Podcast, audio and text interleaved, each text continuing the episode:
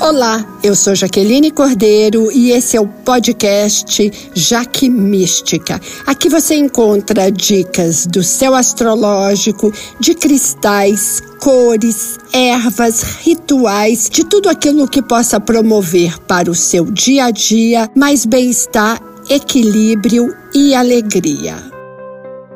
Chegamos na semana mais importante de todo 2020. Semana com muitas mudanças. Ela mexe com toda a estrutura governamental, emocional e financeira do nosso país. Hoje, segunda-feira, dia 14, nós temos o eclipse total solar no grau 23 de Sagitário, por volta das 13 e 17 horário de Brasília.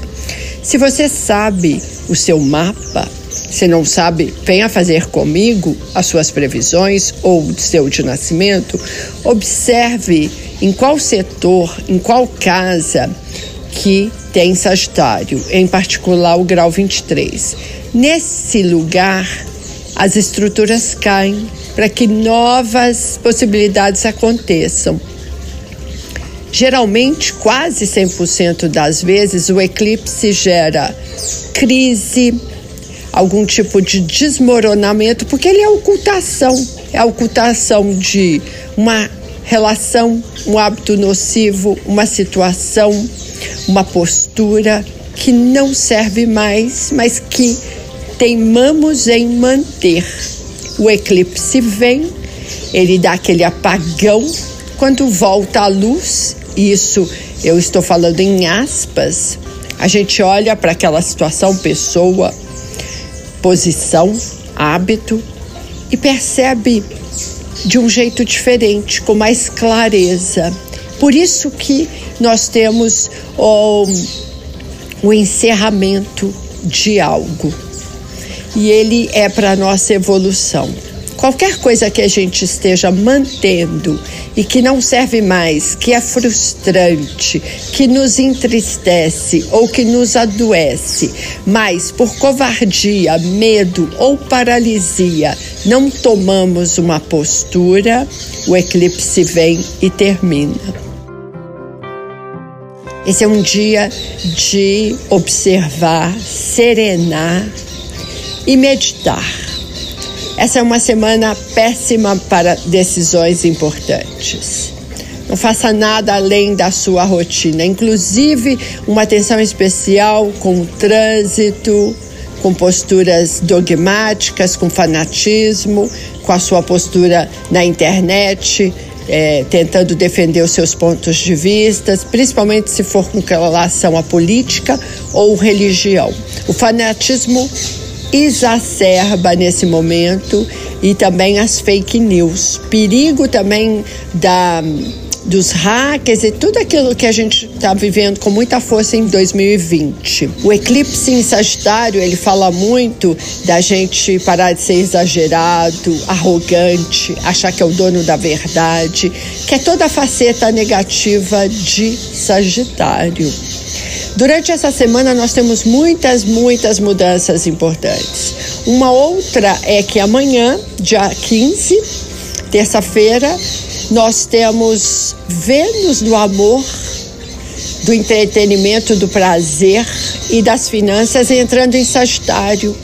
Ficamos mais soltos afetivamente, queremos conhecer pessoas e, de preferência, pessoas que nos agreguem, pessoas de lugares diferentes, de culturas diferentes. Por isso que a gente diz que uma pessoa que tem Vênus em Sagitário tende a se envolver com gringos ou gringas. Haverá um otimismo nas relações afetivas, saímos do passional intenso Vênus em Escorpião para o divertido e humorado Vênus em Sagitário. No decorrer da semana, Saturno se despede de Capricórnio e entra em Aquário, que também é o seu domicílio. E aí nós teremos até 2023 uma, uma mudança na forma como estruturamos as nossas vidas, pensando mais no coletivo. Tem que ser bom para mim, mas também tem que ser bom para você. Isso é excelente para todos nós. E aí, na sequência, no dia 19, Júpiter também se despede de Capricórnio e entra em Aquário. E a, a vibe é de que tudo que envolva o coletivo, o colaborativo, ele tende a ser mais forte e dar melhores resultados. O mantra aquariano, que tem a ver com a inclusão, com a liberdade, com a fraternidade, com a igualdade, já que é um signo que vê as relações de uma forma horizontal e não vertical, Aquário ele tende a entender que todos nós temos os mesmos direitos. Isso tudo fica muito positivo. E aí, para encerrar a semana, a mais importante desse ano, no dia 20, Mercúrio das ideias da comunicação, do intelecto, entra em Capricórnio, um signo pragmático de terra, extremamente sério, responsável e ambicioso.